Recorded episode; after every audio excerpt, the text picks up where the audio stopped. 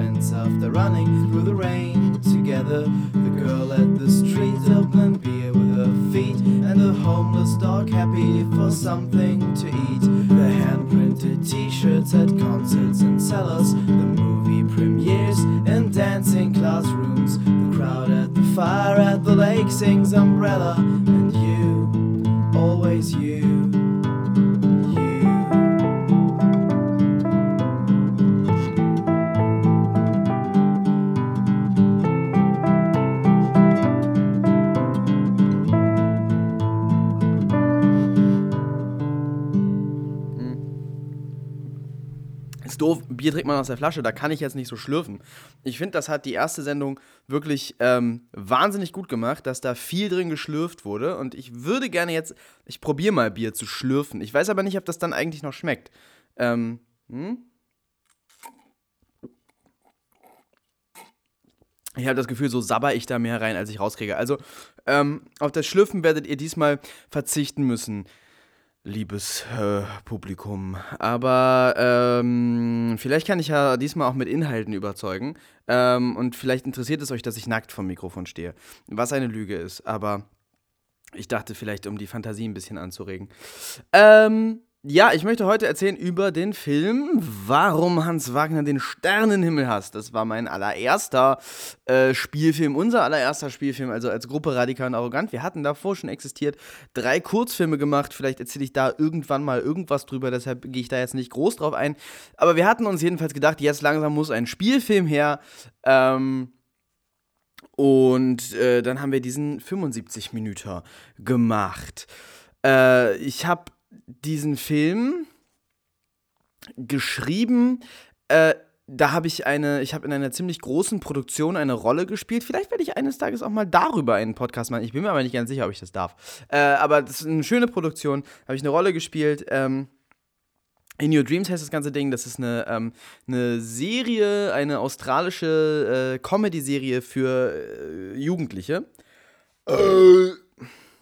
Ähm, soeben hat der Mensch aus der Kinderserie laut gerülpst in seinem eigenen Podcast. Hallo Kinder. Ich hoffe, ein paar In Your Dreams Fans hören hier zu. Das würde mich sehr freuen. Ähm, und während wir die erste Staffel gedreht haben, hatte ich sehr viel Zeit, denn als Schauspieler in so einer großen Produktion hat man sehr viel Zeit und man sitzt in seinem Trailer und, äh, oder ich jedenfalls, ich saß dann im Trailer. Ich glaube, andere, ich glaube, so gewissenhafte Schauspieler, jetzt, liebe Casterinnen, äh, hört weg.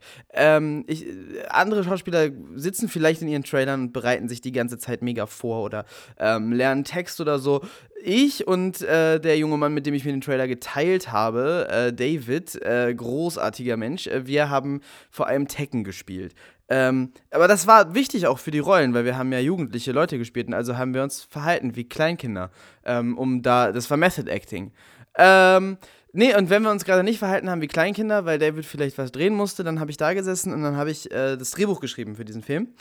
Ähm, und äh, das war auch sehr beeinflusst davon, was wir ansonsten da gemacht haben. Wenn wir uns nämlich nicht verhalten haben wie Kleinkinder oder ich das Drehbuch geschrieben habe, dann haben wir Filme geguckt. Und bis dahin äh, war ich ein ziemlicher Filmsnob geworden. Also äh, ich glaube, das kam so während der Schauspielschule. Da wurde man dann, wurde einem dann äh, Theater gezeigt und man war ja jetzt Künstler und dann ist man ins Theater gegangen und hat das natürlich verstanden und gut gefunden, außer René Polesch, weil das dummer Kram ist. Entschuldigung wenn du zuhörst, René Polesch. Ich freue mich, dass du zuhörst ähm, und vergiss, dass ich gesagt habe, dass das dummer Kram ist. Ähm, aber es ist dummer Kram gewesen. Das war das Stück, ähm, ich war abvergessen, wie das Stück hieß. Ich habe nur ein Stück von dir gesehen, René Polesch, und das war dummer Kram. Da, äh, das war mit Sophie Reuss, die stand auf der Bühne, hat die ganze Zeit geschrien und dann kam ein Chor und hat dummen Kram geredet. Das war blöd. Also da, ich hoffe, es war ein Ausrutscher. Ich hoffe, es war ein Ausrutscher. Ich hoffe, du bist eigentlich gut, weil ähm, du kommst sympathisch rüber. Ähm, nee, äh, jedenfalls war ich filmmäßig ganz schön versnobbt und habe so, so, so nur so Kunstfilme geguckt und so Mitternachtsfilme. Ähm, und, äh, auch geiles Zeug, äh, so arzi-fazi-Kram, ne? Und ähm, so, so 70er, 80er äh, Mitternachtsfilme ist ja, ist ja super. So diese ähm, hier, ähm, ich kann den Namen nicht aussprechen. Dieser spanische Regisseur, äh, ne? der kommt auch irgendwie vom Theater und hat ekelhafteste Performances gemacht. Dann hat er gedreht, äh, Der Heilige Berg ist einer von seinen Filmen. Sein berühmtester heißt, wie heißt sein berühmtester? Ich habe ihn im Kino gesehen. Nicht als er neu war, sondern als Dropout-Cinema ihn rausgebracht hat. Egal. Ähm, wie auch immer. Also so obskurer Kram, dass ich jetzt nicht mal mehr die Namen kenne. Äh, ganz obskurer Kram. Und ich habe nur sowas geguckt. Und, äh, und dann, und, und, und wenn dann vielleicht nochmal irgendwie so in die Amateursblätter-Richtung reingeguckt und so, aber so Blockbuster, dafür war ich echt zu äh, versnobbt. Also beschissenste, amateurhafteste Kunstfilme äh, durften sein, aber keine, keine geilen Blockbuster. Äh, wo, was ich zu der Zeit richtig verschlungen habe, war natürlich alles von Schlingensief. Ähm, großartiges Zeug auch, aber ähm, dadurch war Schlingensief, wenn man, wenn man sich, wenn man tief in diese Schlingensief-Materie einsteigt und ganz viele Schlingensief-Filme guckt, dann wird man für andere Filme für ein Weilchen verdorben. Jedenfalls ich und andere Leute, die ich kenne, die auch so tief da drin steckten, äh, hatten dasselbe. So, diese Filme sind nämlich so überdreht und abgefahren und dabei eben äh, ja auch ganz politisch und dann auch wieder nicht und dann lustig und dann eklig und dann vielleicht sogar mal gruselig und alles irgendwie, äh, es, es, es, sind immer so bis zu 90 Minuten wird das da auf einen eingeprügelt und ähm, als ich das zum ersten Mal gesehen habe, fand ich scheiße und habe es ziemlich schnell ausgemacht. Und als ich mich da mal so reingefuchst hatte, wollte ich dann immer mehr davon sehen. Dann hatte ich alles gesehen und dann brauchte ich das so. Und dann gab es einfach keine oder so gut wie keine Filme, die das irgendwie auch nur ansatzweise so gebracht haben. Also dann habe ich mir viel von John Waters angeguckt, der so eine mildere Version davon gemacht hatte. Ähm, geiles, geiles Zeug, aber irgendwie so richtig so diese, ähm, dieses, dieses Schlingensief-Ding, das habe ich dann sehr gesucht und nicht gefunden. Und dann, ähm, waren wir also da und haben In Your Dreams gedreht und ich und David haben viel im Trailer zusammen rumgehangen und dann war es langweilig und dann haben wir Filme geguckt und David mag Blockbuster ähm, und auch alles andere Zeug, aber wir, wir hatten dann, wir haben dann zusammen Blockbuster geguckt und auch Ähm, ja, also so Mainstream-Filme. Ähm, und die waren geil. Also richtig, richtig geil. Wir haben zusammen The Avengers geguckt. Ich weiß nicht, warum ich mich geweigert hatte, The Avengers zu gucken. Was für ein unfassbarer Film. Wir haben zusammen äh, The Dark Knight geguckt. Ich weiß genau, warum ich mich geweigert habe, The Dark Knight zu gucken, weil Batman Begins scheiße langweilig war. Ähm, und The Dark Knight auch nur gerade so erträglich wegen Heath Ledger, der halt einfach gut ist. Und äh, der Film, der danach kam, scheiße langweilig wieder. Christopher Nolan ist der überschätzteste äh, Regisseur zurzeit. Oh, ich hoffe, ich kriege einen kleinen Shitstorm. Sagt mir, dass meine Filme viel beschissener sind als die von Christopher Nolan. Das würde mir richtig wehtun. Ähm. Nee, aber solches Zeug und ich fand's halt, ich fand's halt richtig geil. Also, äh, oh, Christopher Nolan, Inception. Ich liebe Inception. Großartiger Film. Ähm. Ja, genau, also so, so, so, so, so Blockbuster-Kram, äh, Mainstream-Kram und ich habe mir überlegt, was finde ich eigentlich daran so geil? Und vor allem habe ich dann wieder gemerkt, dass ich solche Sachen eigentlich viel geiler finde als so Arthouse-Scheiße. Jetzt, äh, so Schlingensief steht auf einem Podest und ist geil, aber ähm, so ganz viel so Arthouse-Zeug ist im Endeffekt langweilig und man quält sich davor, man quält sich da durch und man fühlt sich dabei irgendwie gut, aber äh, bei, so, bei, bei einem gut gemachten Blockbuster sitze ich auf der Stuhlkante und fiebere mit. Und ich habe mir überlegt, woran liegt das und kann man das vielleicht auch machen, ohne so viel Geld auszugeben. Und ich hatte den klischeehaftesten ersten Gedanken. Ich habe gedacht, ey, das hier ist wie eine Achterbahn. Ähm, äh, auf diese großartige, grandiose Idee ist natürlich noch keiner von mir gekommen. Äh, und ich habe mir überlegt, okay, ich brauche irgendwie dieses Blockbuster-Erzählprinzip und habe mich hab da Bücher auch sogar drüber gelesen, die richtig scheiße waren. Ähm, und habe mir irgendwie da Gedanken zugemacht und äh, irgendwie bin ich hängen geblieben an ähm, Twists. Äh, dachte ich, ist was, ist was, ist was ähm, Cooles. Ist jetzt nicht mal so, dass äh, die meisten Blockbuster irgendeinen großartigen Twist hätten, aber ich dachte, ein Twist ist was, das, ähm, wenn man einen krassen hat, einen guten hat, den man, äh, der irgendwie passt, aber vielleicht nicht so vorhersehbar ist, damit nimmt man auf jeden Fall Leute mit und ist auf jeden Fall ähm, einprägsam. Und äh, ja, so, so, eine, so eine Abwechslung von äh, lustig und ernst. Hatte ich mir so gedacht. Dann habe ich überlegt, was für eine Geschichte mache ich denn, was für eine Geschichte mache ich denn. Und dann, auf, dann ist mir eingefallen, dass ich äh, mal mit 16, äh, ich sag oft, ich habe etwas mit 16 gemacht, aber ich glaube in diesem Fall, ich glaube, ich war 16 oder 15. Ähm, es gibt eine Seite, die heißt Write or Die Com. Ich lüge bestimmt, aber es gibt davon auch ein ähm, Tool, äh, ja, hier, der, ähm, Desktop-Programm. Ich glaube, das Ding heißt Write or Die. Ähm, das war damals äh, eine Website und da ist einfach nur so ein Fenster drauf und da schreibt man was. Und äh, man muss ganz schnell tippen und wenn man aufhört zu tippen, dann fängt das Programm an, äh, die Wörter zu löschen, die man äh, geschrieben hat. Also man muss quasi unter Zeitdruck die ganze Zeit schreiben. Das heißt, du stellst ein, du willst jetzt eine Stunde lang schreiben und dann musst du schreiben, schreiben, schreiben, schreiben. Wenn du aufhörst, fängt das Ding an, deinen äh, geschriebenen Kram zu löschen. Und äh, so schreibt man halt total assoziativ alles, was einem so in den Kopf kommt, zack, runter und äh, kann das hinterher speichern. Und auf die Weise habe ich damals gedacht, könnte ich jetzt mal Romane schreiben, weil irgendwie, es war mal, es war zu der Zeit so Mode, dass Teenager Romane schreiben. Da gab es diesen ähm, Christopher, äh, der Aragorn geschrieben hat. Und äh, so eine Französin, die hat geschrieben, das Orakel von Unag oder so, nachdem sich auch eine ultra schlechte Band benannt hat, die ständig im Fernsehgarten ist. Ähm, äh, ja, jedenfalls, äh, jedenfalls habe ich irgendwie gedacht, ey, ich schreibe jetzt Romane. Und ich habe ein, äh, ich weiß nicht, ich habe ein Buch so angefangen und habe gedacht, ja, hier so eine, äh, so eine, so eine Love Story ist doch ganz nice und das mache ich so in der Realität und irgendwie ähm, hier so eine Outcast-Love-Story. Und dann habe ich das irgendwie so angefangen zu schreiben. Und habe eine Stunde gemacht und am nächsten Tag habe ich gedacht, ah, puh, ich würde aber doch lieber irgendwie Horror schreiben. Und dann habe ich irgendwie eine Stunde gemacht und meine Outcast Love Story hat sich verändert. Und ähm, daraus ist dann, daraus ist dann ein, ein unglaublich schlechter Fließtext geworden, der hier auch irgendwo in der Mappe von mir rumliegt. Und der hat, trug den Titel Die Geschichte von Hans Hobbit und der Liebe. Und das war im Grunde schon der Plot von Warum Hans Wagner den Sternenhimmel hasst. Hatte eine Figur mehr, ähm, ich habe nämlich da schon angefangen, äh, Figuren aus anderen Geschichten von mir äh, auftauchen la zu lassen, weil ich das ähm, schon, schon da ziemlich cool fand, ähm, wenn Sachen irgendwie sich verlinken ne? und das irgendwie überlappt. Ähm, also das, was Marvel jetzt auch macht und was ich halt in diesen radikalen Arrogant-Filmen sowieso versuche zu, zu tun, dass das irgendwie eine gemeinsame Welt hat und dass ähm, das ineinander übergreift. Ähm, Äh, fand ich halt schon da gut, aber die Figur konkret, also ich hatte eine andere Geschichte mal geschrieben, da kam diese Figur drin vor und die habe ich dann wieder auftauchen lassen in diesem. Äh, ist, ist vollkommen irrelevant, weil niemand diese Texte jemals zu Gesicht bekommen wird, weil die scheiße sind.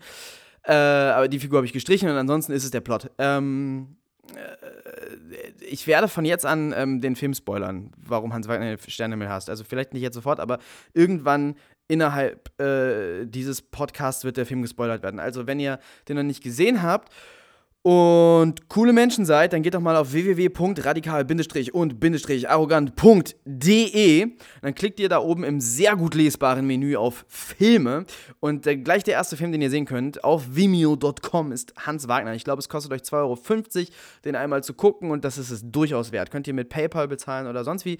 Ähm, und das ist ein äh, Film, mit dem wir uns viel Mühe gegeben haben, wie, wie ihr im Rest dieses Podcasts auch hören werdet.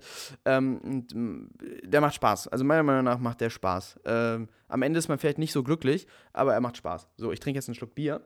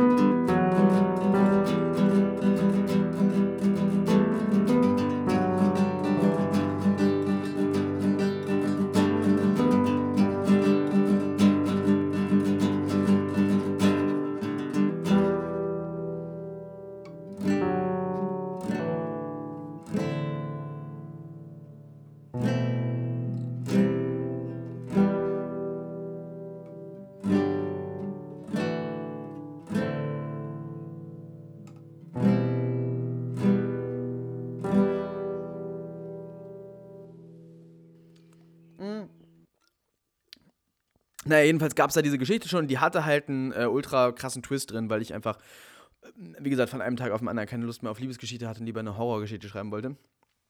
Ähm, das war auch wieder ähm, inspiriert von einem anderen Buch, das ich mal gelesen hatte, das so etwas ähnliches in weniger krass macht. Da, von dem Buch werde ich gegen Ende dieser Sendung erzählen. Ähm, und mir ist dann jedenfalls wieder eingefallen, als ich da so bei In Your Dreams im äh, Trailer saß und überlegt, äh, was wird meine Geschichte, ist mir diese alte Geschichte wieder eingefallen. Ich habe sie gelesen, ich habe gedacht, okay, äh, kann man was draus machen. Und dann, ähm, weil, die hat diesen Mörder-Twist in der Mitte und verändert sich dann total. Und ich dachte, ja, guck mal, da habe ich doch mein Achterbahnprinzip.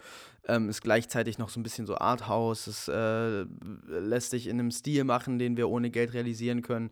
Das ist schön. Das hat äh, viel, da ist viel drin. Das ist unterhaltsam. Ähm, ja. So, ähm, Gott, ich sollte das mit dem Rülpsen irgendwie sein lassen oder rausschneiden. Äh, es ist hier Corona extra. Es war letztes Mal auch schon, ne? Naja, äh, wenn man Alkohol trinkt. Man wird ekelhaft.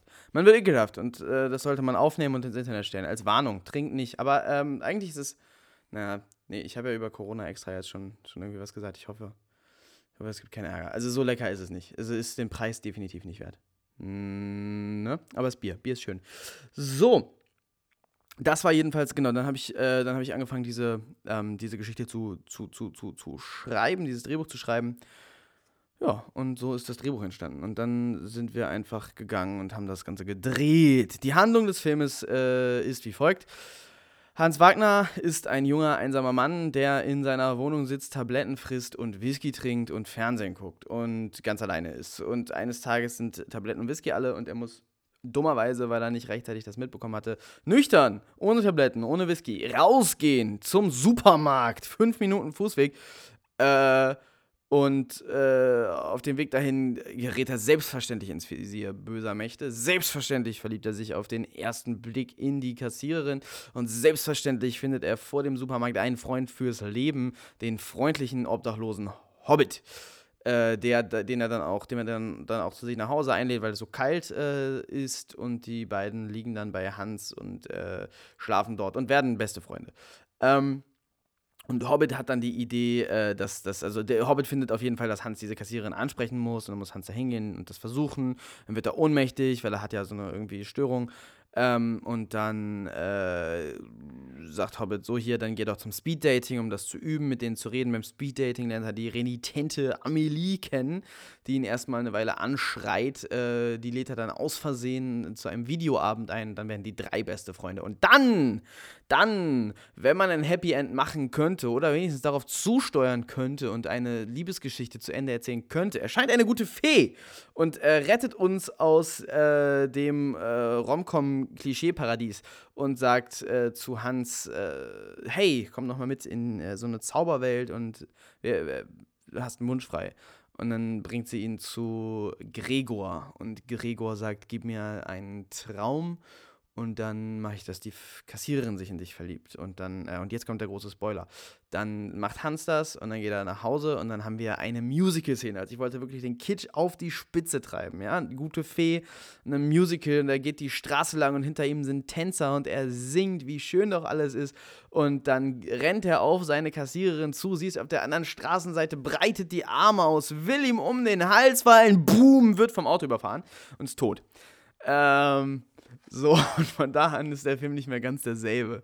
Äh, stellt sich heraus, Gregor ist super böse und ähm, finster, finster. So, also wenn ihr den Film noch nicht geguckt habt und das jetzt gehört habt, dann habe ich euch den Film eigentlich so ein bisschen verdorben jetzt.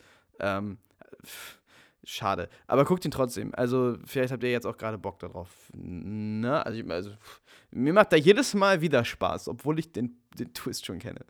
Und wer, wer weiß, wie der Film ausgeht. Ne? Vielleicht hat es ja das ein Happy End, aber wahrscheinlich nicht. Ähm, da sind so Elemente drin von äh, H.P. Lovecrafts Cthulhu-Mythos, was so der, sowieso der grundlegende Mythos des radikal und arrogant Fem-Universums ist, in abgewandelter Form, in einfach meiner Version davon. Aber ähm, das ist so, das ist so das grundlegende Ding. Also der Gregor, der will natürlich ähm, äh, die alten Götter heraufbeschwören und wecken. Und dazu will er sich Hans Wagners Traum äh, als Tunnel quasi nehmen. Und äh, es endet alles ganz finster, denn die Götter wollen gar nicht geweckt werden. Ähm, ja, jetzt habe ich alles gespoilert, was es da zu spoilern gibt. Ich hoffe, wir sind alle auf derselben Seite und haben den Film alle geguckt. Ähm, ansonsten könnt ihr den auch immer noch gucken. Ist ein süßer Film, macht Spaß, ist ein schöner Film, finde ich. Findet ihr anders, könnt ihr in die Kommentare schreiben. Könnt eure 2,50 zurückfordern. Dann kann ich kichern und denken, geil, ich habe 2,50.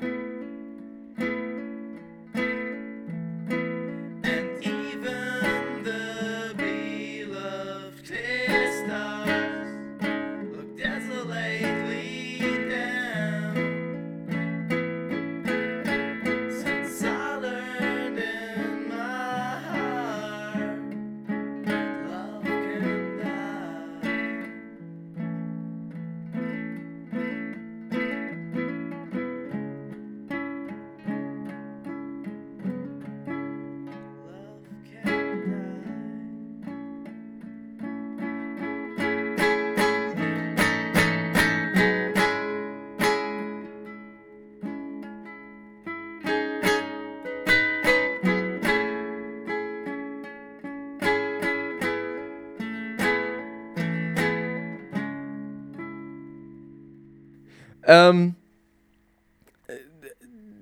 da war viel drin, so äh, viel Zeug, wo ich, wenn ich ein bisschen mehr Ahnung gehabt hätte über äh, tatsächlich Filme drehen, weil unsere, unsere Kurzfilme waren so arzi-fazi, dass es halt, äh, kann man nicht mit Filme drehen vergleichen, was wir da gemacht haben. Das war mehr, wir machen Performance und halten da irgendwo eine Kamera rein.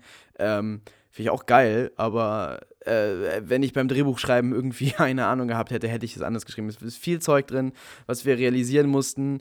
Ich habe mich stilistisch dafür entschieden, dass es mir gefällt, ähm, also da, ich hatte stilistisch vor Augen Kinderbücher von Janosch. Ähm, und ich habe beschlossen, dass es mir gefällt, wenn man so einen naiven Stil hat. Nicht, ähm, nicht, nicht, nicht allgemein trashig, also schon trashig naiv, aber mit so einer, mit so einer Kinderfilm-Konnotation. Also, ähm, dass eben und, und, und, wir, haben das, wir haben das dann teilweise realisiert, dadurch, dass wir in den Kulissen eines ähm, Kindertheaters gedreht haben oder einer, der, der Probebühne einer Kindertheatergruppe. Ich habe früher äh, als Kind hier in Buchholz äh, Theater gespielt in der, äh, de, bei, beim Paraboltheater. Ich, ich weiß gar nicht, ob das noch so heißt. Ähm, äh, auf jeden Fall ist das so, so, so, eine, so eine Theaterschule quasi für Kinder und da bereitet man dann, ähm, da bereitet man dann angeleitet von äh, einer, einer Schauspielerin, glaube ich, ähm, Theaterstücke vor, die in der Empore in Buchholz ein erstaunlich großes und erstaunlich schönes Theater, ähm, also nicht von außen, nicht von außen, aber äh, die man dann dort äh, vorführt. Und das sind schon richtig große Produktionen.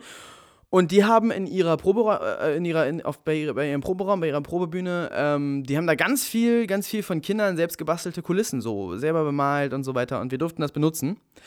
Und dadurch ist ähm, so ein Look entstanden einfach. So ein, äh, also schon genau die Richtung, die ich wollte. So, es ist irgendwie selbst gemalt, sieht irgendwie selbst gebastelt aus, hat irgendwas kindlich Naives. Und ich hatte sowieso irgendwie die Idee, dass dieser ganze Film, äh, wie gesagt, äh, dass es diese, diese, die, irgendwie bei Kinderbüchern inspiriert ist, von Kinderbüchern inspiriert ist, von so Kindermärchen inspiriert ist, ähm, von so Märchenfilmen auch. Äh, wir haben ja auch diesen Märchenerzähler, also dass diese erste Hälfte, äh, sogar auch in der zweiten Hälfte, ich glaube, mehr von den Kulissen sind in der zweiten Hälfte, aber dass dieser ganze Film so einen, ähm, einen so einlullt, also dass man sowas Naives hat, sowas äh, vielleicht Nostalgisches, dass man dann so einen Märchenerzähler da drin hat, so eine nette, angenehme Stimme, der man schnell vertraut und so und ähm, dass man diese ganzen Elemente dann dazu benutzt, irgendwie, dass die, dass die halt äh, dann irgendwie gebrochen werden, dass das irgendwie äh, pervertiert wird und so. Und äh, das fand ich irgendwie eine ganz, eine ganz nette Idee. Ähm, und dadurch ist auch der Horror in diesem Film doch sehr erträglich, weil es äh, gibt einmal eine ironische Distanz, dann sieht es alles nicht so echt aus und dann hat es eben diese, diese Kinderfilmoptik dabei. Ähm, also irgendwie ein Hund wird aufgeschlitzt und das ist halt ein Kuscheltier. So. Ich weiß nicht, ich finde, es hat was. Ich finde, es hat einen sehr schönen Stil und das ist so das, was ich, was ich dafür wollte. Ähm, ich habe auch noch niemanden gehört, der sich darüber beschwert hätte. Ja, äh, das war eben das, dass wir da auf dieser, Proberaum, äh, auf dieser Probebühne drehen durften. Das war sehr, sehr lieb von den Leuten. Wir haben außerdem viel draußen gedreht, äh, auch in, in, in Holmseppensen wieder, weil das schön beschaulich ist und man da viel seine Ruhe hat, allerdings auch in Hamburg ähm, in Hammerbrook, denn die äh, tatsächlich aufgegangene Idee dahinter ist, also einmal Hammerbrook äh, sieht krass aus, so mit diesen, ähm, das hat ja da diesen, äh, ich weiß gar nicht, ist das ein Kanal, also da ist Wasser, was da durchfließt und darum herum äh, diese Betonplätze und äh, es ist alles sehr karg und äh, dann ist es so, am Wochenende, ne, und äh, unter der Woche vormittags und, und nachmittags, äh, also immer wenn nicht gerade Mittagspause ist, ist Hammerbrook tot. Die Straßen sind leer und man kann da völlig ungestört drehen. Also sogar in der Woche, wenn da Leute arbeiten. Wir haben da gedreht, da predigt unser Oberböser vor, den, äh, vor, den, vor seiner bösen obdachlosen Armee, dass sie jetzt diesen Typen essen sollen und alle schreien rum und wir sauen mit Blut rum. Das Maximale, was passiert ist, ist, dass in einem Büro jemand sein Fenster geschlossen hat. Äh, als dann Mittagspause war, wurde es schwierig da zu drehen, aber wenn man da am Wochenende dreht oder eben vormittags, vor der Mittagspause oder nachmittags nach der Mittagspause, großartig. Hammerbrook, ich kann es nur empfehlen. Wenn ihr Außenaufnahmen machen wollt, die irgendwie urban aussehen sollen, äh, Hammerbrook in Hamburg, großartig. Ähm, Draußen drehen hat natürlich den äh, grandiosen Nachteil, dass man vom Wetter äh, abhängig ist und seit Hans Wagner, also wir haben danach nochmal, Emma hat Flüge gemacht, den haben wir im Hochsommer gemacht draußen, das war kein Problem. Aber seit Hans Wagner bin ich doch immer eher bestrebt, viel von der Handlung drinnen zu drehen oder in einem Studio oder uns eben nicht so abhängig zu machen vom Wetter. Äh, das hat ein äh, Erlebnis bei mir ausgelöst, diese, ähm, diesen, diesen Wunsch, immer schön äh, lieber drin zu sein. Und zwar hatten wir einen Drehtag. Wichtige, wichtige, wichtige Schlüsselszene. Hans lernt Hobbit kennen. Die beiden auf der Bank unterhalten sich. Und dann auch um diese Szene herum. Also es gab viel auf, auf, auf so einer Bank, wo die beiden sich, ähm, ich glaube, drei Szenen lang äh, da irgendwie getroffen haben. Ähm, ganz wichtig, ganz wichtige Schlüsselszene. Und ich glaube, einer der letzten Drehtage und danach hätte ich wochenlang die Leute nicht äh, zusammenbekommen. Also es war auch einfach die einzige Chance, äh, diese Szenen zu bekommen. Und wir hatten den Drehtag schon verlegt, weil es irgendwie hieß, es wird schneien, es wird schneien. Und dann war es also der, der Tag, wo wir das drehen mussten. Und äh, wir wussten schon, es wird irgendwann anfangen zu schneien. Und morgens schneit es noch nicht. Schnee wäre ganz schlimm gewesen. Schnee wäre echt scheiße gewesen für die Szene, weil die äh, spielt nicht im Winter. Und äh, im Schnee können wir natürlich auch nicht drehen. Da muss die Kamera aus und so weiter und ähm, alles schön weg, damit nichts nass wird. Also das wäre echt kacke gewesen. Und wir haben deshalb ganz früh uns getroffen, um vor dem Schnee zu drehen. Und dann haben wir gedreht und gedreht und gedreht. Und zwischendurch fing es einmal an, irgendwie so Schnee zu schauern. Hörte dann aber auch wieder auf und wir äh, haben uns dann richtig beeilt. So, man sieht auch so ein paar einzelne Flöckchen durchs Bild fliegen, wenn man den Film äh, sehr genau beobachtet daraufhin, denn es ist ja HD. Ähm, und dann waren wir fertig. So, die letzte Szene, die wir drehen mussten da, war durch und ich sage Cut. Und ich schwöre, in dem Moment, in dem ich Cut rufe, fängt es an zu schneien. Aber richtig und hört nicht wieder auf. Und der Schnee ist liegen geblieben und von da an war es, glaube ich, einen Monat lang komplett weiß. So, und das war im März. Ähm, also damit rechnet man dann auch nicht unbedingt.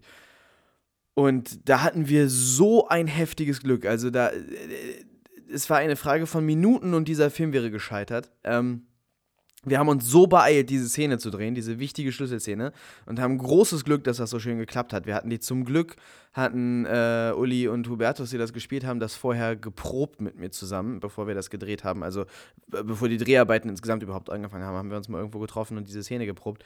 Und das hat sich als riesiges Glück herausgestellt, dass wir das gemacht haben, weil ähm, äh, zehn Minuten mehr, der Film wäre gestorben gewesen. Großartig äh, für diesen Film wie gesagt, meine Lektion daraus, lieber nicht mehr mit Wetter. Allerdings im Sommer, im Sommer geht's, im Sommer geht's. Aber ansonsten ist mir das doch irgendwie alles zu unberechenbar.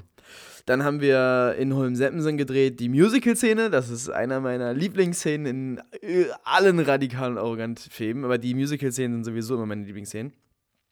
Ähm, das ist halt seit Hans Wagner so Tradition geworden, weil wir es großartig fanden. Wir haben auch seitdem schon immer irgendwie geplant, mal äh, ein, ein richtiges Musical zu machen. Das kommt auch bestimmt. Also ich habe es schon geschrieben, so, das ist in Planung. Ähm, und diese Musical-Szene haben wir in Holm-Seppensen gedreht, weil wir dachten, hey, wir haben hier unsere Ruhe. Wir haben zwei, zwei Szenen auf Straßen in Holm-Seppensen gedreht, weil wir dachten, wir, hatten, wir hätten unsere Ruhe. Und das war Quatsch. Ähm, wir hatten überhaupt nicht unsere Ruhe. Es waren überall Autos. Es gibt auch ein wundervolles Making-of äh, von Hans Wagner, das Katrin gemacht hat. Kann man sich auf YouTube angucken. Ähm, da sieht man, wie oft diese Musical-Szene abgebrochen werden musste. Also wir gehen da so eine Straße lang, die Kamera bewegt sich eben vor uns äh, rückwärts und wir und, und, und Hans äh, tanzt halt und singt und äh, also sechs Background-Tänzer gibt es, ich bin einer davon. Ich habe dann währenddessen die ganze Zeit irgendwie äh, instruiert, was jetzt gemacht werden muss, ist die billigste äh, Choreografie. Es ist nicht mal eine Choreo, also es ist billig, was wir da im Hintergrund machen, aber es ist lustig und äh, ja, ich finde, die Szene ist sehr lustig geworden. Das Lied ist halt auch irgendwie lustig und es passt da schön hin und es baut super auf zu diesem Twist und ich bin sehr glücklich, dass wir das gedreht haben. Und es war ein guter Tag, äh, sehr sonnig, ähm, genau, sechs Leute, alle Sonnenbrillen, außer einer und der eine, der keine Sonnenbrille trägt, guckt die ganze Zeit in die Kamera. Ah, was soll's. Äh, die Szene hat uns trotzdem sehr, sehr glücklich gemacht. Musical-Szenen sind immer toll. Wir haben drei Musikszenen im Zeckenkommando, das wir gerade gedreht haben. Ähm, und alle drei, habe ich schon gesehen, alle drei machen mich sehr glücklich. Musical-Szenen, wenn ihr, wenn ihr was haben wollt in eurem Film, was euch glücklich macht, macht eine schöne Musical-Szene. Das ist echt super. Also mir macht's, mir macht's viel Spaß. Äh, auch, auch im Studio, also unser Studio war halt diese, diese ähm, Probebühne, da haben wir Hans Wohnung gedreht und äh, die Fantasieweltgeschichten, also da waren wir viel drin. Und ähm, da gibt es natürlich auch so unberechenbare Faktoren wie kranke Schauspieler. Schrecklich. Äh, Anna, die die Fee gespielt hat, die äh, hatte eine Mittelohrentzündung und äh, das war auch, das war, das war schwierig für sie. Aber das hat sie sehr tapfer, sehr tapfer durchgestanden und hat das dann echt schön gespielt. Aber ähm, das war auch so eine Geschichte, so, oh fuck, wie, wie, wie, wie hält ihr das jetzt durch? Ähm, ja, aber es hat alles geklappt, es hat alles geklappt. Es ist jedes Mal wieder, äh, jeder Film ist so eine, also ein Film drehen ist für mich ein, ein Zustand von konstantem Herzinfarkt, weil es ist eigentlich sehr, sehr unwahrscheinlich, dass das tatsächlich funktioniert. Dass das Wetter mitspielt, dass niemand krank wird, dass irgendwie alles klappt. Irgendwie immer vorm Dreh denke ich, das kann doch alles nicht klappen. Und hinterher hat es dann doch alles geklappt. Und wow. Also es ist jedes Mal ähm, ein, ein gigantisches Abenteuer. Und es hat, wie gesagt, bei diesem ersten Spielfilm hervorragend geklappt, sehr viel Spaß äh, gemacht. Wir hatten ähm, das größte Team, das wir überhaupt in einem Film bisher hatten. Und möchten, ich möchte gerne an diese Teamgröße auch wieder rankommen, weil das doch einiges entspannt gemacht hat. Ähm, wir hatten viel im Studio. Wir haben uns das, wir haben uns das da echt, ähm, wir haben da echt was Schönes auf die Beine gestellt. Äh, und das waren sehr, sehr schöne Dreharbeiten. Vielleicht waren das die schönsten Dreharbeiten. Vielleicht. Musik.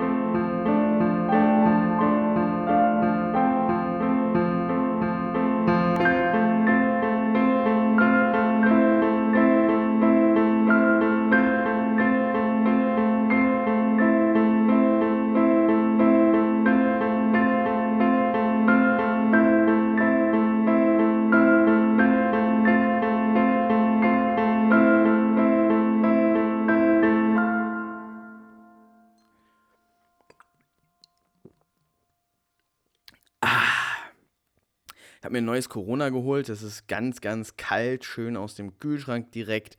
Ähm, schmeckt immer noch nach nichts. Ähm, geht aber, geht echt krass in den Kopf. Ihr hört das wahrscheinlich. Ich leih ja immer so lustig. Ähm, naja. Nachdem der Film also abgedreht war, ähm, haben wir dann angefangen, den zu bewerben. Also es gab eine Premiere im 3001 Kino in äh, Hamburg, in der Schanze. Die war ganz schön voll und ganz schön schön. Äh, und und äh, besonders wichtig an dieser Premiere war natürlich, dass äh, danach Christian Grundei, ähm, der die Flunder und äh, Bierboy gemacht hat, und ich uns zusammengesetzt haben in eine Kneipe in der Nähe, ähm, in der Nähe des 3001 Kinos und beschlossen haben, das Obsessive Underground Festival ins Leben zu rufen. Das ist tatsächlich an dem Abend passiert. Ähm, ja, und es war, es war voll, es war schön, es hat viel Spaß gemacht, es war sehr aufregend irgendwie. Unsere erste große äh, im Kino stattfindende Premiere.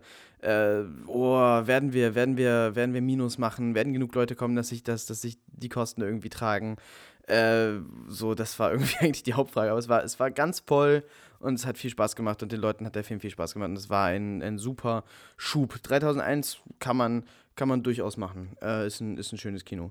Ähm, dann haben wir den Film natürlich rumgeschickt, dass er rezensiert wird. Es gab so ein paar Online-Rezensionen, alles echt, echt gut. Also das, das Feedback auf diesen Film war krass gut. So ähm, in der Deadline war ein wunder, wunder, wunderschönes äh, Review, das ich äh, gerne und ausgiebig zitiere überall, aber jetzt nicht.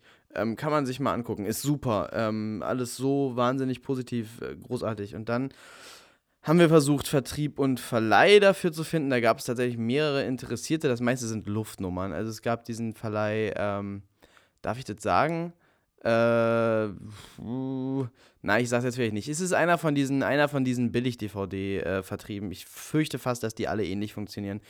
Die wollten äh, den Film irgendwie haben und wir waren echt ganz knapp davor, irgendwie so einen finalen Deal zu machen und ich wollte denen gerade alles schicken. Und äh, dann haben die sich nie wieder gemeldet. Ich habe tausendmal diesen Typen angerufen und der immer, ja, ich rufe sie, ich rufe sie zurück, ich rufe sie zurück. Bullshit. Richtiger Bullshit, richtig ärgerliche Nummer. Äh, gab dann noch so einen anderen DVD-Vertrieb, also diese Billig-DVD-Vertriebe. Ich hatte gedacht, so, äh, aus irgendeinem Grund war das, eine, war das so eine Traumvorstellung von mir. Wenn ich in einen Baumarkt gehe, dann ich gehe sehr selten in einen Baumarkt, es sei denn, man schleift mich. Ich hasse Baumärkte. Aber manche Baumärkte und manche Möbel, äh, Poco Domäne ist da ähm, ein, ein, ein leuchtendes Beispiel, ähm, haben so DVD-Stände mit, ähm, also, äh, mit, mit billigsten Scheiß-DVDs, wo Scheißfilme drauf sind. Und äh, diese Filme gibt es meistens auch in so einer, in so, in, auf so einem Grabbeltisch beim Mediamarkt und so. Also das sind so diese äh, diese ganz, ganz billigen Filme, die man sich für 2,99 Euro mitnehmen kann, dann weiß man schon, dass das ein schlechter Horrorfilm ist. Und immer wenn ich äh, an sowas herangehe, dann habe ich irgendwie so die äh, Vorstellung in meinem Kopf, dass ich jetzt durch Zufall das totale Juwel finde und da so ein richtig krasser Film bei ist. Und das, ähm, das, das habe ich auch auf jedem, auf jedem Flohmarkt, auf den ich, den ich gehe, wenn ich da irgendwie DVDs angucke. Ich denke immer, jetzt, jetzt irgendwie, ich finde das Underground-Juwel und äh, das ist dann richtig geil. Und irgendwie hatte ich die Vorstellung, dass ähm, es doch ganz nett wäre, wenn mein Film in so einem, in so einem äh, Vertrieb ist und dann überall liegt und das Underground-Juwel ist und Leute sich das aus Versehen kaufen und denken, wow, was ist das? Und das dann vielleicht geil finden. Irgendwie war das so meine Idee. Ähm, hat nicht geklappt, weil diese, diese Kackvertriebe ähm, der letzte Dreck sind alle miteinander. Wenn ihr das hört, äh, wenn ihr den Film noch haben wollt, dann. Ach, ich weiß auch nicht. Nee, will ich gar nicht. Ihr, ihr seid scheiße. Ähm, dann hat sich äh, gemeldet äh, Dropout Cinema, das war cooler. Ähm, mittlerweile machen die nur noch, bringen die nur noch so, so, so, so alten und ja, neuen, neueren, äh, schon relativ erfolgreichen Genre-Kram ins Kino. Die hatten damals noch irgendwie die Ambition, also auch Independent und äh, Underground. Zeug äh, eben auf alternativen Wegen ins Kino zu bringen, in die Programmkinos zu bringen ganz schön cooler, ganz schön cooler Ansatz gewesen, hat leider gar nicht geklappt, aber die haben den Film auf jeden Fall in ihren Katalog aufgenommen und äh, ich glaube, ein Screening oder so ist über die gekommen. Ähm, irgendwas war in Berlin, wo dann niemand erschienen ist oder so. Das habe ich auch nur über über Dritte gehört. Also da kam gar nichts bei rum, aber es war schön, äh, dass sie den genommen haben und äh, das ist ein super Laden und die bringen tolle Sachen ins Kino und da kann man auch äh, durchaus mal hingehen. Ich glaube, fast alle Programmkinos, die irgendwie was auf sich halten, bringen auch was aus deren, aus deren äh, Katalog mittlerweile. Ähm, super Verein, aber leider hat das mit den, mit den Independent-Filmen gar nicht geklappt ähm, und war dann auch irgendwie äh, enttäuschend. Also Independent-Filme in Deutschland ins Kino bringen, das äh, habe ich dann ja mittlerweile auch selber gemerkt, das ist, das ist so gut wie unmöglich. Also, aber wir werden das noch schaffen. Wir sind dabei. Ich habe äh, einen, einen, einen, einen, einen großartigen Plan, aber den erzähle ich jetzt hier nicht, sonst macht den wer anders und dann wird wer anders ganz berühmt und ich sitze für immer in meinem Keller und ärgere mich. Ähm, genau, wir haben darüber hinaus eben eigene Screenings äh, veranstaltet, weil Dropout Cinema hat, diesen, äh, hat, hat diese sehr faire Regelung, dass man denen nicht die exklusiven Rechte gibt, sondern ähm, eben nur den, die Befugnis gibt, äh, Screenings zu organisieren. Ähm, man kann immer noch selber welche machen. Das ist großartig. Also Dropout kann man echt machen. Das ist ein super, super Laden. Ähm, Nein, äh, wir haben dann eben auch selber Screenings organisiert über das Obsessive Underground Festival. Also es gab dann natürlich das Obsessive Underground Festival, das war auch nochmal eine schöne große Nummer, waren wir viel in der Presse mit, war echt schön voll. Ähm, auch da nochmal tolle Reviews bei rumgekommen für den Film. Äh, dann sind wir damit auch nochmal rumgereist. Ähm, das ist, es ist immer ganz witzig. Dieser Film ist halt, äh, äh, ach Gott, ja, alle meine Filme, es ist ja so. Äh, die Filme verwirren die Leute irgendwie, ne? Und nach Hans Wagner ist es immer so still. Und man, man möchte dann immer ein QA machen und dann steht man da und sagt, hat jemand Fragen? Und alle gucken auf den Boden und so. Und ähm, ja, äh, ich weiß nicht, ich finde den Film ja auch ähm, deprimierend. Ich denke nur dann immer, naja, egal. Ähm, es gab mal ein QA in Bremen, das war super skurril. Das war irgendwie so eine äh, Studentin, die dann sagte, ich habe noch nie einen Film gesehen, der, ähm, der so unfilmisch ist, ja. Also dieser Erzähler, also war das vielleicht eigentlich als Hörspiel geplant? Sind die Bilder im Nachhinein gedreht worden, als vielleicht Illustration? Und ich dachte, what? Und äh, ich schwöre, ihr könnt diesen Film ohne Ton hören und werdet ihn verstehen. Ihr könnt diesen Ton nicht ohne Bild, ihr könnt diesen, ihr könnt diesen Film ohne Ton sehen und könnt ihn verstehen. Corona. Ihr könnt diesen Film ohne Ton sehen und könnt ihn verstehen. Ihr könnt nicht nur den Ton hören ohne das Bild und das verstehen. Ich schwöre. Ähm, ich war sauer. Diese Bemerkung hat mich wütend gemacht naja, Screenings, Screenings mit diesem Film. Irgendwie so eine, so eine zweischneidige Geschichte. Es kam auch mal einer an, meinte, er hat noch nie ähm, einen Love, also die, die Lovecraft-Thematik so gut umgesetzt gesehen. Das hat mich sehr, sehr gefreut, weil, weil wir da echt auf einer Wellenlänge waren, weil er meinte, ähm, das, das muss halt so, das ist halt so gaga, das muss irgendwie ironisch und verrückt umgesetzt werden. Und ähm, eben dieses, dieses verrückte Abgefahrene dabei. Das ist, also ich finde das ja gerade geil bei Lovecraft und ich finde, ähm, das kann man so umsetzen. Und das war schön, dass jemand anders das auch so gesehen hat. Und das sind so Screening-Geschichten, die mir so im Kopf äh, geblieben sind. Der Film ist relativ viel gezeigt worden und das, meistens war es schön hinterher. Ähm, ich erinnere mich natürlich immer nur an das Negative, denn ich bin ein pessimistischer Mensch. Musik und Bier. Prosit.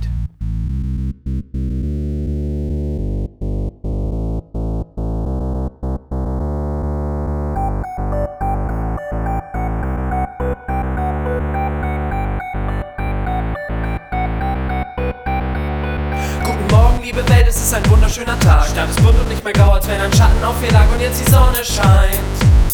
Das Glück der Welt kommt endlich mal zu mir. Ich dachte schon, es hasst mich, doch jetzt macht es aus uns vier. Die schönste Kassiererin der Welt. Ich weiß nicht ihren Namen, doch bin sicher, dass er mir gefällt. Und ich bin glücklich, als wär's der erste Tag in meinem Leben. Und ich frag mich, kann es so viel Perfektion tatsächlich geben? Ich bin neu und die Welt erstrahlt in wunderschönem Licht. Und wenn's ein Traum ist, bitte, bitte, bitte weck mich nicht. Und alle können reden oder denken, was sie wollen. Ich habe alles, was ich brauche und mein Leben wird jetzt toll. Der Hund ist der Beweis, ich weiß es und mein Glück wird jetzt perfekt. Wunderschön und nur am Anfang hat es mich erschreckt.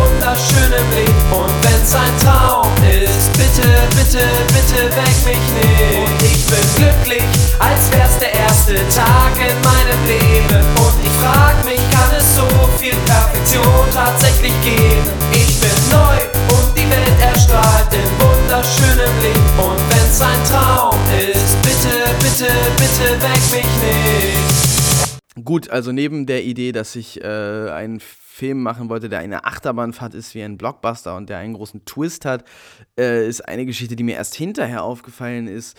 Ähm, um die Zeit herum, als ich diesen Film geschrieben habe, kurz davor, äh, ist mein äh, Kind zur Welt gekommen. Und äh, ich habe mittlerweile gelesen, es geht vielen Leuten so, aus irgendeinem Grund habe ich da angefangen, darüber nachzudenken, dass ich ja irgendwann sterben werde. Das fand ich gruselig.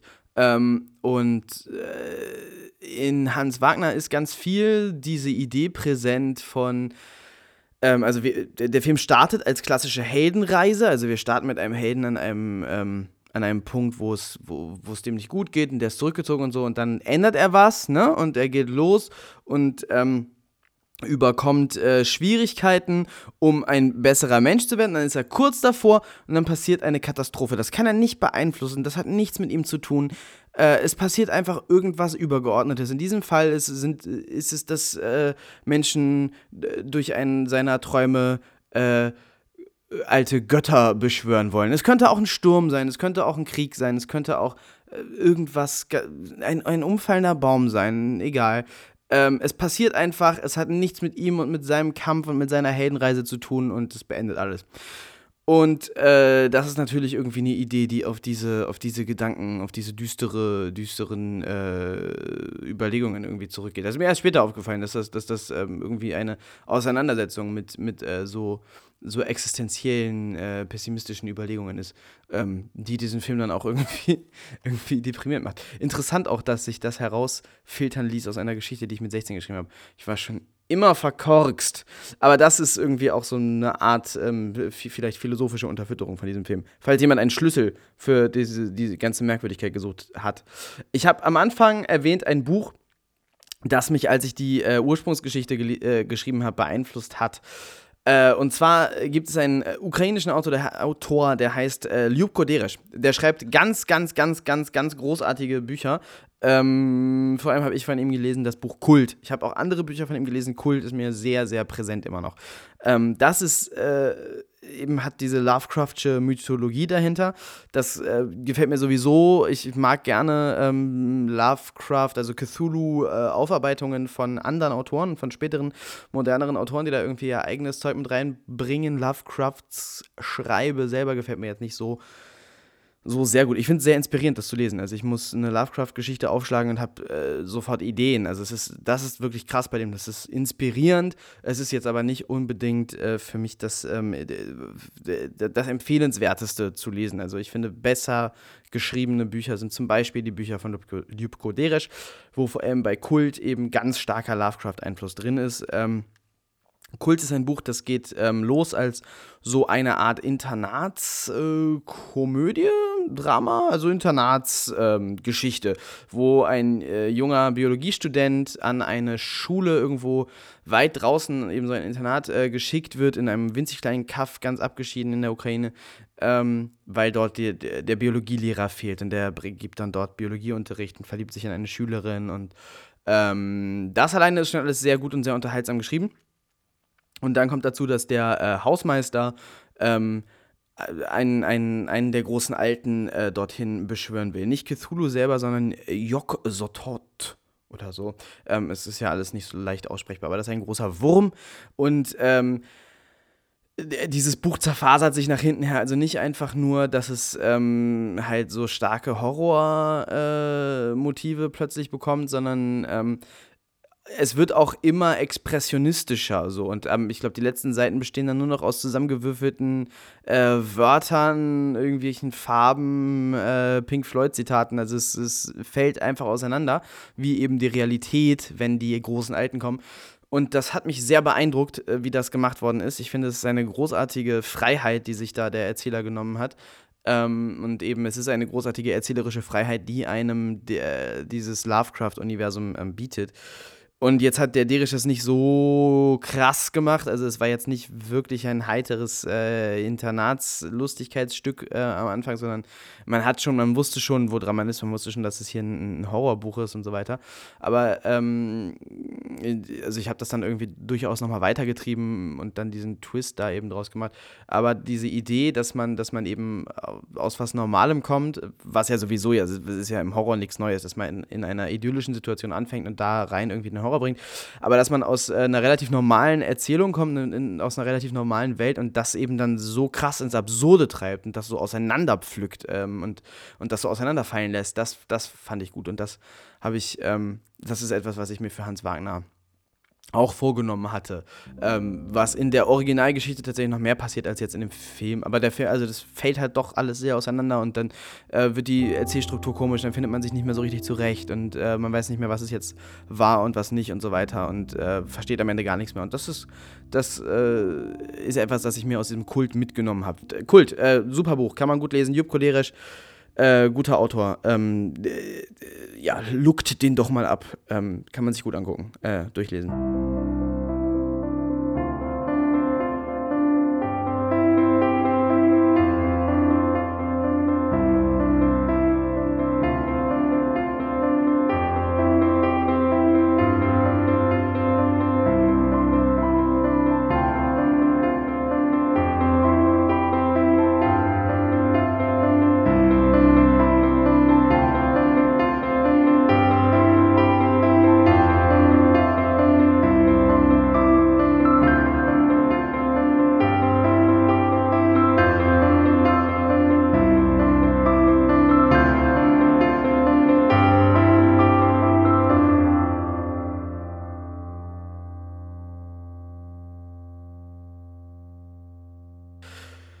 Seit diesem Film ist halt diese Lovecraft-Mythologie irgendwie da bei Radikal und Arrogant. Eben, ich meine, der neueste Film heißt Second Commando vs. Cthulhu.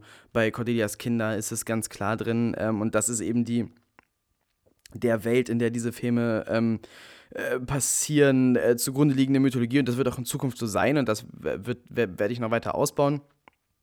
Es wird auch alles ineinander übergreifen. Äh, ich habe wirklich mir so, ein, so einen Zeitstrahl gemacht, wie die das beim Marvel-Universum und beim, äh, beim, beim, beim neuen DC Shared Cinematic Universe wohl auch gemacht haben. Ich habe richtig so einen Zeitstrahl, wo die Filme alle draufstehen und ähm, äh, ich, ich gebe mir da echt Mühe.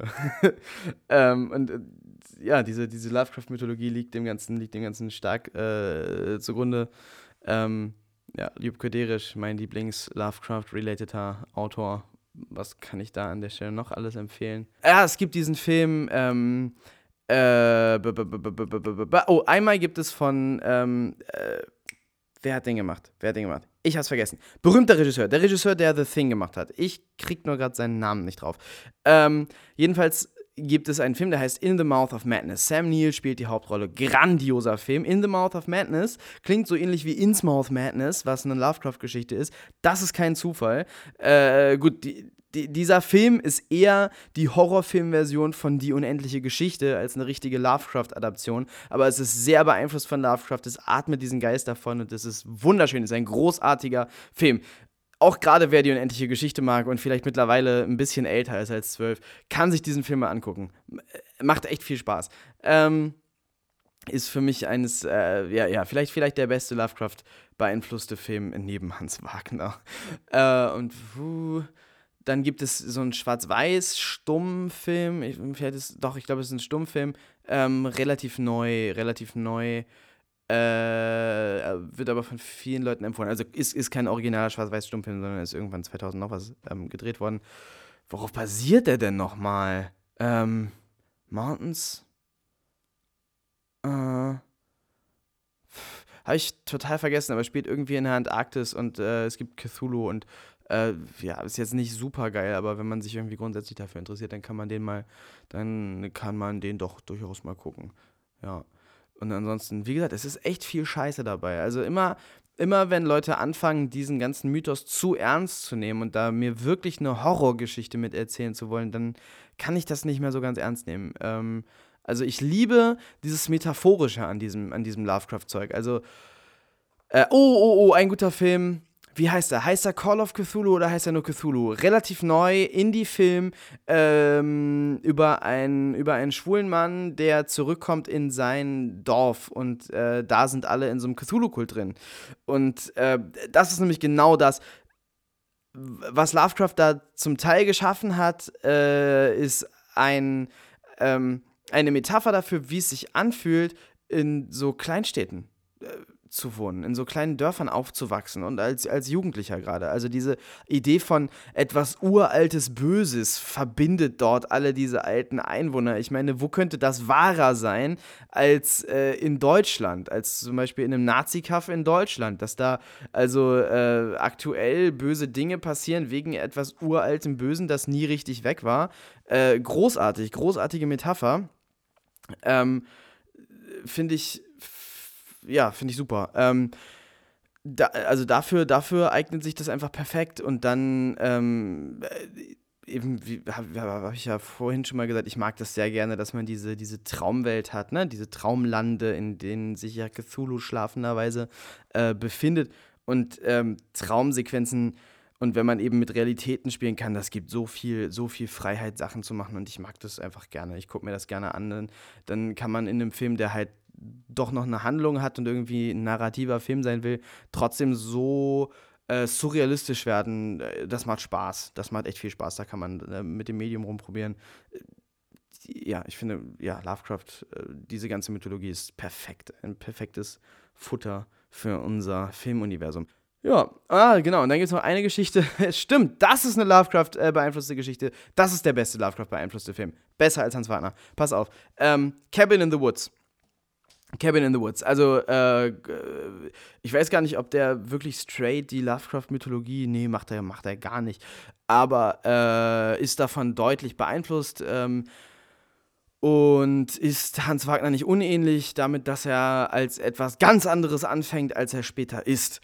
Ähm, und als ich Hans Wagner geschrieben habe, es gibt, also der Film Cabin in the Woods wird in Hans Wagner erwähnt. Die äh, machen einen Videoabend und äh, dann muss Hans sich schnell ausdenken, was er jetzt eigentlich guckt und er sagt Cabin in the Woods. Und das habe ich äh, hinterher da reingeschrieben. Als ich das Drehbuch geschrieben habe, stand da Evil Aliens, netter, netter Splatterfilm, den man sich durchaus angucken kann. Ich hatte mal so eine Phase, wo ich nur Amateur-Splatterfilme äh, geguckt habe und halt dann auch andere Splatterfilme, Independent. Also ich habe ein äh, enzyklopädisches Wissen über äh, schlechte Splatterfilme, denn ich mochte das mal sehr gerne. Evil Aliens, guter, guter Splatterfilm, wenn ich mich jetzt recht entsinne. War lustig, guter Partyfilm. Ähm, oder, ja, äh, okay, aber ich weiß es gerade gar nicht mehr. Doch, der war gut, der war, glaube ich, gut. Den haben wir öfters mal geguckt. Ähm, nee, jedenfalls, Cabin in the Woods habe ich, äh, als ich das Drehbuch fertig geschrieben hatte und dann David davon erzählt habe, hat er mir von Cabin in the Woods erzählt. Denn er ist großer Joss Whedon-Fan, hat mich damit auch ultimativ angesteckt. Also, wie gesagt, The Avengers haben wir zusammen geguckt. Ähm, dann habe ich mir Dr. Horrible angeguckt und bin Fan für alle Zeiten. Und jetzt habe ich mir äh, letztes Jahr endlich angefangen, Buffy anzugucken und äh, ja, der, der Rest ist Geschichte. Ähm, und, und, er hat mir erzählt, dass Joss Whedon eben diesen Film produziert hat, äh, Cabin in the Woods, und dass der so ähnlich klingt wie meine Filmidee. Und ähm, dann habe ich kurz bevor wir angefangen haben, Hans Wagner zu drehen, als alles schon geplant war, und so habe ich mir Cabin in the Woods angeguckt und dachte, oh, ist das geil. Und habe dann das, äh, die Zeile geändert, um einfach irgendwie, ja, keine Ahnung, dem ganzen äh, Tribut zu zollen und dem, ähm, der Tatsache gerecht zu werden, dass es da etwas gibt da draußen, das auf irgendwie ähnlichen Ideen äh, zu basieren scheint. Ähm, jetzt mal von der philosophischen Unterfütterung abgesehen, weil Cabin in the Woods ist ja doch eher eine reine Auseinandersetzung mit, ähm, mit Genre und hat darüber hinaus jetzt wenig, wenig zu erzählen. Aber es ist großartig. Ich liebe diesen Film Cabin in the Woods, einer meiner äh, Alltime, Alltime Lieblingsfilme. Ähm, ja, und ich trinke jetzt mein Bier aus. Ich bin angetrunken. Ich muss viel wahrscheinlich aus dieser Sendung rausschneiden. Nicht, weil es, nicht, weil es so kontrovers wäre, sondern weil es total langweilig ist, einem Betrunkenen beim Monologisieren zuzuhören. Aber ähm, das war, warum Hans Wagner einen Sternenhimmel hast. Und jetzt hören wir doch am besten nochmal Musik. Übrigens alles vom Hans Wagner Soundtrack. Äh, erster, der erste Soundtrack, den ich selber geschrieben habe. Der erste Soundtrack, den ich selber geschrieben habe, genau. Ähm, eines der Lieder, äh, das spielen wir dann am besten jetzt.